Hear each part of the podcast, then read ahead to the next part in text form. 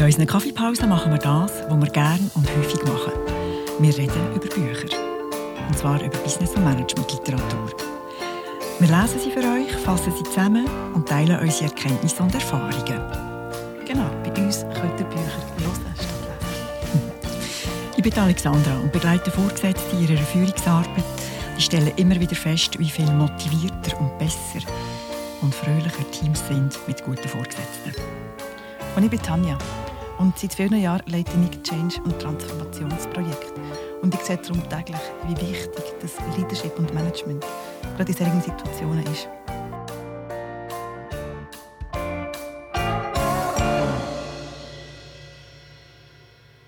Heute geht es noch einmal ums Buch «Die sieben Wege zur Effektivität» oder auf Englisch «The Seven Habits of Highly Effective People» von Stephen Covey.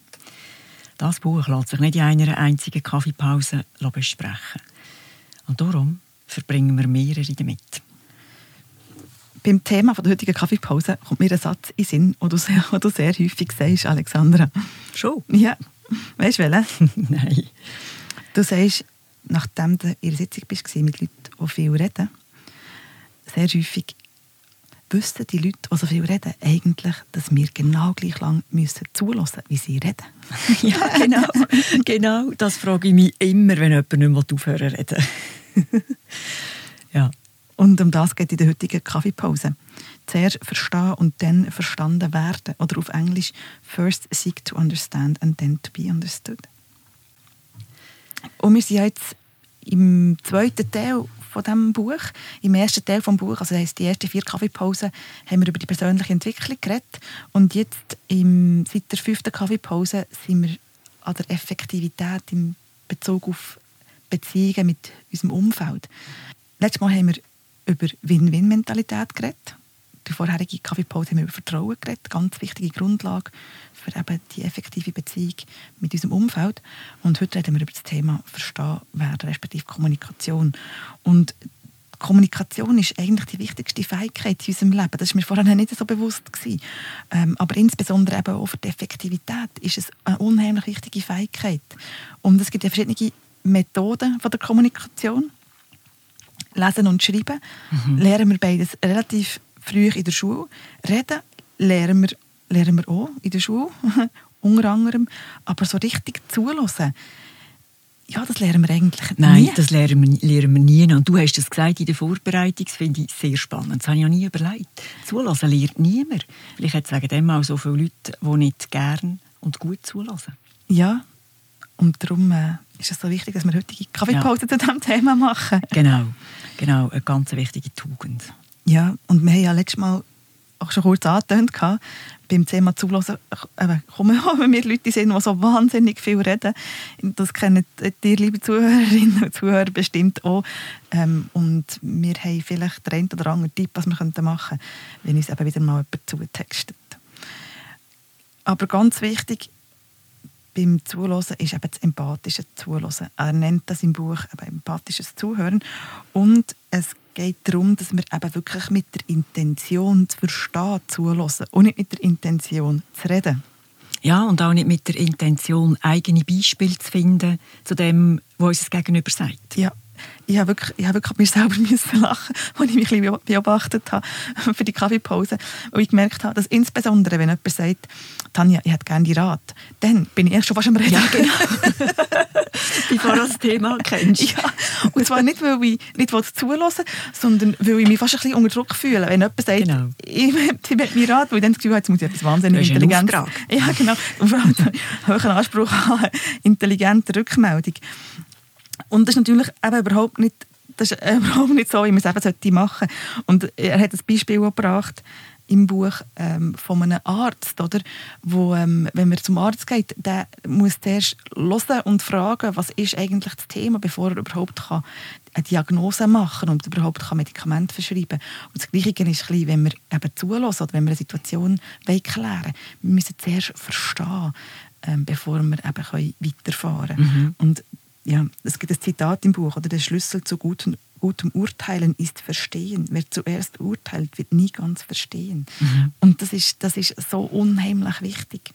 Ja, und es gibt ja verschiedene Arten von Zulassen. Also einfach aufmerksam zulassen lenkt eben noch nicht. Aufmerksam zulassen heisst immer auch, dass man eben im Hintergrund überlegt, was man könnte antworten, dass man tut bewerten mhm. oder sondieren oder interpretieren, also dass man auf seine eigene Biografie ähm, das Gehörte anwendet sozusagen. Ja. Und das zulassen, was wir heute meinen, dort lassen wir unsere Biografie weg. Genau. Und mit der Biografie finde ich einen ganz wichtigen Punkt, weil es gibt das, was offensichtlich die Leute, die offensichtlich ihre eigene Biografie oder mir selber ja zum Teil auch immer wieder anwenden. Also wenn mir irgendetwas erzählt, sagen sie, ah ja, das habe ich auch schon mal wollen genau. und ja, und mein Mann hat das auch oder meine Frau oder ähm, ja, mir geht, mir Dings geht das gleich. Ähm, dass es ganz offensichtliche Bezüge immer wieder sind auf ihre eigene Biografie. Mhm. Aber es gibt eben auch den subtiler Bezug auf die eigene Biografie und es ist dann häufig mit Emotionen, also dass man, wenn eine Person etwas erzählt, ähm, eben zum Beispiel, ich habe die und die Erfahrung gemacht, zum Beispiel im Ausland, ich war im Ausland gewesen, und wir selber in unserer Autobiografie eine ähnliche Erfahrung haben, dass wir davon ausgehen, dass die gleichen Emotionen damit verbunden sind. Mhm. Also wenn für dich ein Erlebnis positiv war und für mich Vergangenheit auch, dann kann ich, kann ich automatisch davon aus, dass es für dich eben auch positiv war und das muss es überhaupt nicht. Und das sind auch die subtileren ähm, Bezugnahme auf, auf unsere Autobiografie, die aber eben zu sehr, sehr vielen Missverständnissen können führen können.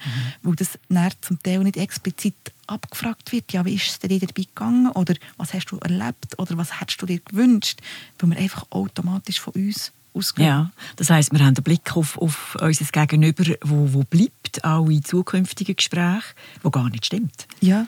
Wo gar nicht dem entspricht, was die andere Person ähm, erzählt hat oder, oder eben nicht erzählt hat, weil wir es mhm. einfach interpretiert haben. Ja. ja, und ganz wichtig eben bei dem empathischen Zulassen ist wirklich, dass man sich versucht, in in die Schuhe von der anderen Person zu versetzen und die Welt mit ihren Augen anzuschauen. Und zwar nicht nur in dem, dass man auf das Verbale lässt, sondern eben auf das Nonverbale, dass man die Körperhaltung anschaut, die Körperhaltung berücksichtigt. Oder, oder auch Dings, Tonlage. Ja, genau. Ja. Auf Französisch sagt man doch so schön, c'est le ton qui fait la musique. Ja. Also es ist wichtig, was für eine Tonlage das hat, um Emotionalität der Stimme mhm. zu erkennen. Ja. Und dort fällt mir im Fall oft auf, wenn jemand etwas erzählt, wenn es etwas Unschöneres ist, dann steigt der Ton, mhm. es wird lauter mhm. und, und es wird so ein bisschen ähm, nicht aggressiv, aber doch sehr pushy. Ja, gixig, genau, das ist ein gutes Wort, sehr. Ja, und dann merke ich, oh, ja. da sind Gefühle drin, wo, wo man so nicht benennt, aber wo, wo eben vorhanden sind in dieser Person. Und es ist ganz wichtig, dass man, dass man eben Vertrauen hat, auch wenn man eine Person zulässt, respektive das Zulassen stiftet eben auch viel Vertrauen. Ja. Das haben wir ja bei der Kaffeepause schon mal besprochen gehabt, zum Thema Vertrauen. Mhm. Zulassen ist ein unheimlich wichtiger ähm, Faktor, der auf das auf das Vertrauenskonto einzahlt. Ja, und das steigt schnell, das Vertrauenskonto, wenn wir richtig zulassen. Und das Zulassen hat noch einen weiteren grossen Vorteil. Es ist nämlich vollständig in unserem Einflussbereich. Wir können ganz allein und hundertprozentig ja. entscheiden, ob wir jetzt eben vollständig zulassen. Mhm. Genau. Und ähm, ein anderer wichtiger Fakt oder ein anderer interessanter Aspekt, den er im Buch erwähnt, ist das Grundbedürfnis, das muss abdeckt sein. Er, er er nimmt ein, ein spezielles Beispiel, darum habe ich es für mich ein umformuliert. Ich ein bisschen, für mich ist es wie eine Maslow-Pyramide der Kommunikation. Mhm. Und ganz zuunterst in dieser Maslow-Pyramide, mein Grundbedürfnis ist verstanden werden. Ja. Und so, solange ich nicht das Gefühl habe, ich werde nicht verstanden, bleibe ich in der, in, dem, in der untersten Schicht. Aber sobald ich das Gefühl habe, ich werde verstanden, kann ich eben weitergehen. Ich kann in Austausch gehen mit der anderen Person. Ich kann Perspektiven von der anderen Person einnehmen oder eben reinversetzen ja. oder auf vielleicht Ratschläge oder mhm. Lösungsvorschläge eingehen, die andere Person einbringt. Aber solange ich das Gefühl habe, die andere Person versteht mich nicht, werde ich einfach unterst bleiben. Oder? Ja, und immer mit einer leichten Abwehrhaltung genau, wahrscheinlich. Genau. Und ich habe mich eben gefragt, ob vielleicht Leute, die so wahnsinnig viel reden, ob die vielleicht das Grundbedürfnis von verstanden werden nicht erfüllt ist. Ja, der Punkt ist dort einfach, man muss auch zuerst zu Wort kommen. das ist dann äh, vielleicht die Herausforderung. Ja, aber, aber das, das ist wir ja auch noch über möglich. das Thema verstanden werden. Ja. Oder? Das ist dort, wo ich eben häufig aufgebe. Ähm, ja, das andere, was mir in den Sinn kam, ist, bei dem, bei dem eben die Autobiografie draussen und die eigene Person draussen in diesem Gespräch, dass habe ich sehr viel trainiert, als ich in meinen jungen Jahren noch mehr rekrutiert habe, habe ich immer wieder versucht, beim Rekrutierungsgespräch eben meine, mich selber rauszulassen ja. und wirklich auf die Person einzugehen und meine, meine äh, vielleicht Sympathien oder Asympathien immer wieder auf Null zu setzen. Mhm. Und ich glaube, das war eine gute Schule für mich, immer wieder zu lernen, auf die Person einzugehen und aufmerksam zuzulassen. Was sagt sie eben mit im Ton, mit der Stimmlage, mit der Körperhaltung und natürlich auch verbal, ähm, ja, wo, wo, wichtig ist, um herauszufinden, ob die Person könnte zu Unternehmen passen mhm. oder nicht. Ja, das stimmt. Ich habe auch viel rekrutiert und, und auch, wie du sagst, zwischen den Worten hören und, und auch nachfragen dann. Mhm. Und vielleicht auch erst zehn Minuten später nochmal auf etwas zurückkommen, das Gefühl hat, es war nicht ganz stimmig. Mhm. Ja. ja. Ja, das lernt man dort Sehr gut, finde ich. Ja. Mhm. Das andere, was ich mich gefragt habe, warum reden Verkäufer so wahnsinnig viel? Es gibt doch so viele Verkäufer, ja, die einen zutexten. Ja.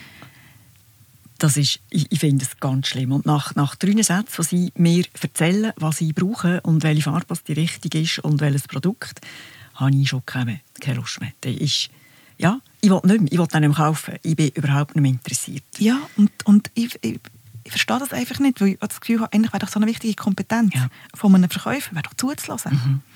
Aber das treffe ich unheimlich selten an.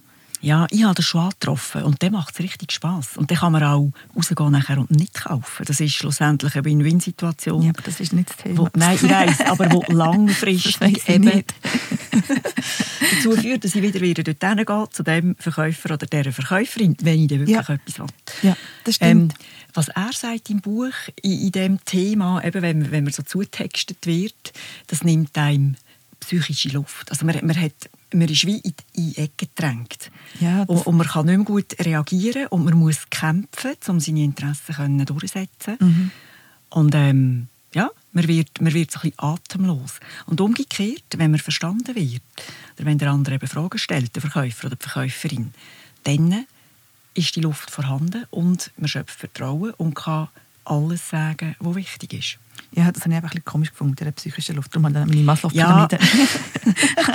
ich weiss, die Übersetzung ist, oder, oder das Wort ist sehr speziell, aber ich, ich kann mir das sehr gut vorstellen und ich spüre das auch. Okay. Und nicht nur bei Verkäufern, bei allen, die, die lang am Stück reden und nicht mehr aufhören Ja. Ja, eben, für mich, die Maslow-Pyramide sieht einfach jemand, der echt dumm hockt und nicht raufkommt. Stell mir das so Mecken oder Dunde. genau. Ja, und ähm, Alexandra, genau, jetzt haben wir darüber geredet, was ist empathisches Zulassen ja. und was, was, wie machen wir das genau? Das machen wir. Eigentlich ist es gar nicht so schwierig, finde ich.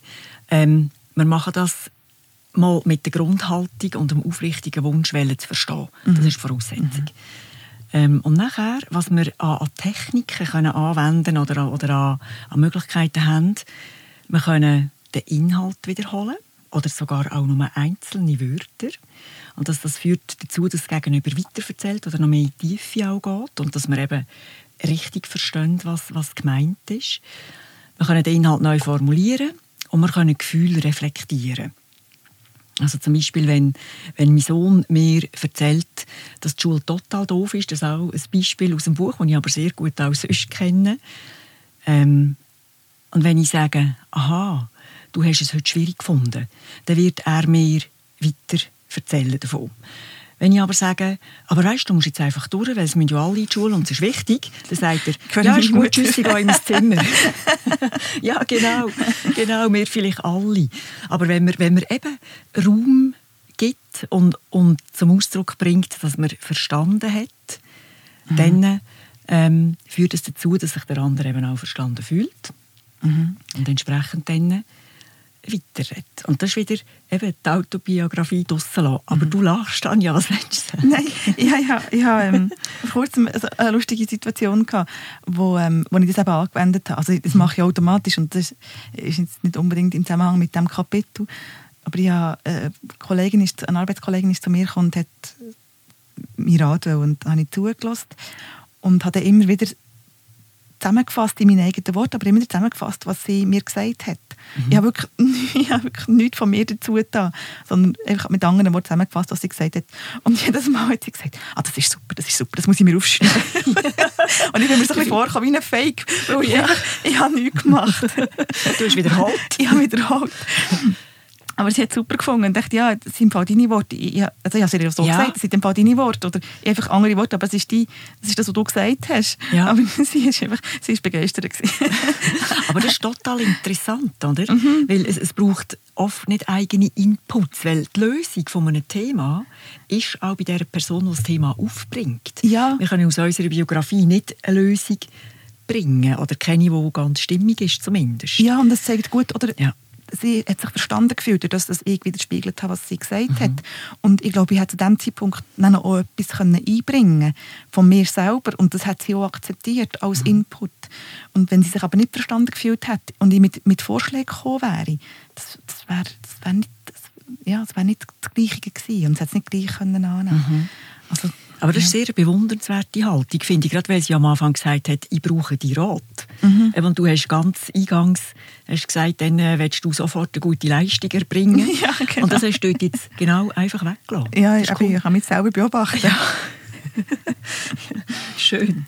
Genau, also das heisst eigentlich, wenn wir Inhalte neu formulieren, Gefühle reflektieren, eben wiedergeben, was wir gehört haben in anderen Worten, dass wir dann auf der gleichen Seite sitzen, mhm. zusammen mit unserem ähm, gegenüber oder eben nebendran und zusammen das Problem betrachten, anstatt uns gegenseitig anschauen. Ja, und etwas ganz Wichtiges, du hast es auch schon kurz erwähnt, ähm, ist die Grundhaltung, das echte Interesse.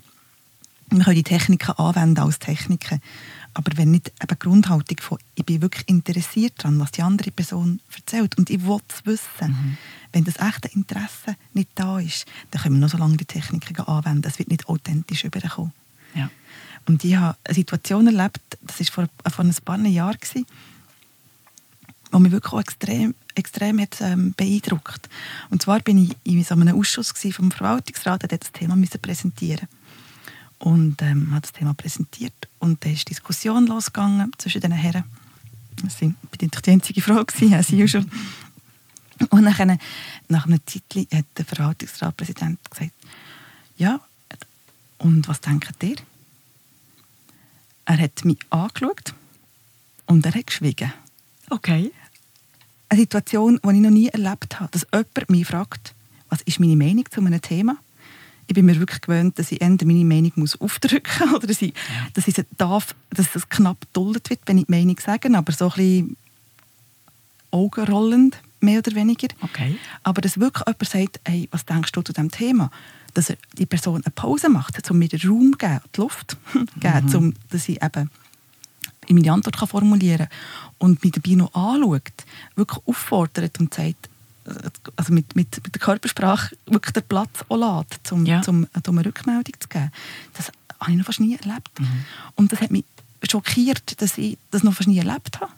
Weil ich das Gefühl habe, es müsste doch häufiger der Fall sein, dass man die Leute um die Meinung fragt. Insbesondere ja, und gerade auch diverse Leute, oder? Sprich ja. jetzt in dem Fall eine Frau, die nicht zum Gremium gehört. Genau, ja. genau. Und, und Fachperson. Ich bin ja, natürlich die einzige. Fachperson am mhm. Tisch. Mhm.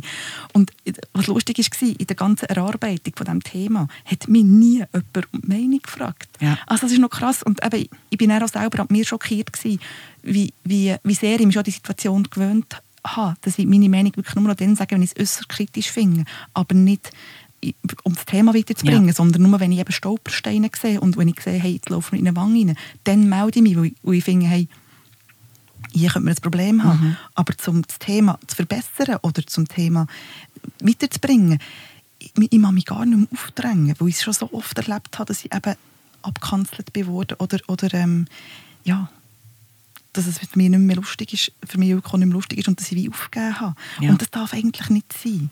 Insbesondere, wenn ich eben häufig eine Fachperson bin, die das schon mehrere Mal gemacht genau. hat, die am Tisch hockt. Zugegebenermaßen, seitdem ich selbstständig bin, passiert mir das natürlich weniger, mhm. weil ich, ja, weil ich eine andere Position habe. Aber dort bin ich noch in einem Unternehmen gewesen.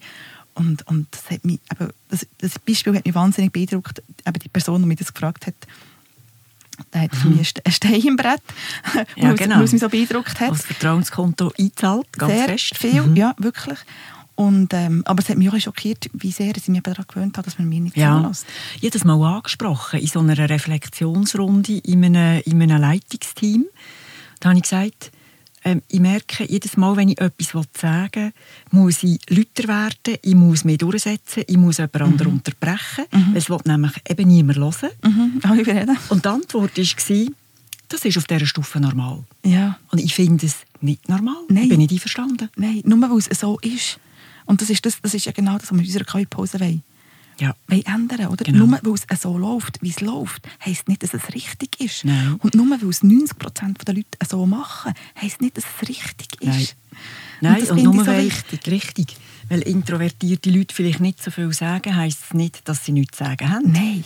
Ah, auf das Buch freue ich mich. ja. Aber das ist nämlich etwas, was ich so unheimlich wichtig finde im Thema Diversity, mhm. ähm, ist, ist das Thema introvertiert, extrovertiert und über das reden wir gar nicht. Nein. Aber wir haben ein Buch dazu, ja. wo wir werden besprechen. Es kommt. Es kommt. genau. Aber das andere, was ich eben auch noch so wichtig finde beim Thema oder interessant finde beim Thema ähm, Verstehen, ist das, was wir in der ersten Kaffeepause haben besprochen haben dass wir unsere Brille anhaben mhm. und dass wir eben Glaubenssätze haben oder Wahrheiten haben, die vielleicht keine Wahrheiten sind. Mhm.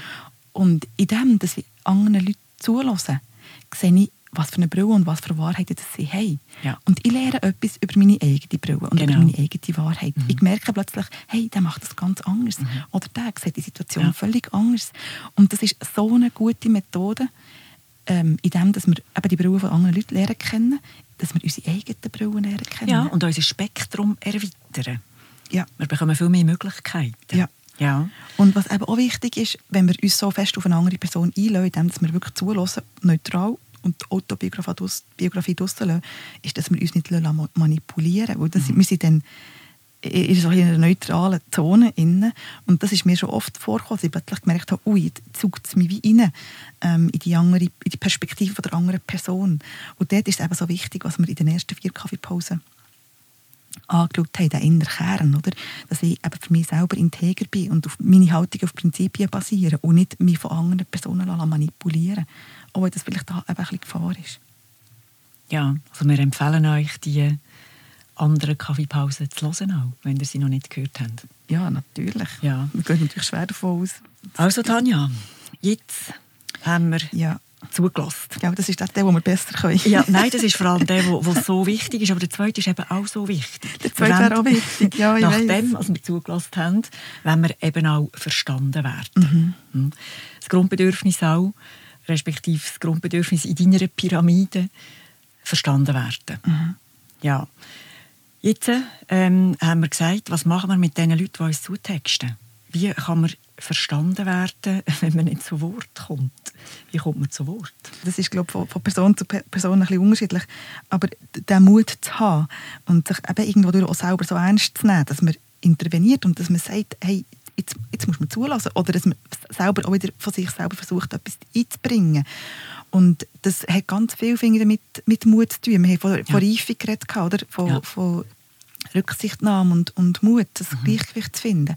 Und ich finde, es braucht, und das, im Business-Kontext ist vielleicht Mut nicht das richtige Wort, respektive ich glaube, es ist schon auch, auch das Thema, aber auch, auch halt die persönlichen Beziehungen braucht es Mut, ja. sich selber einzubringen, für dass die andere Person auch ähm, die Möglichkeit hat, ihm zu verstehen. Ja, und es braucht den Wunsch, auch eben verstanden zu werden. Oder wenn man ein Gegenüber mhm. hat, wo man, wo man irgendwie nach zehn Minuten zulassen denkt, ja, ist gut, und er oder sie will mir nicht zulassen, kann man durchaus auch sich überlegen, ob das eine Beziehung und ein Kontakt ist, den man pflegen will.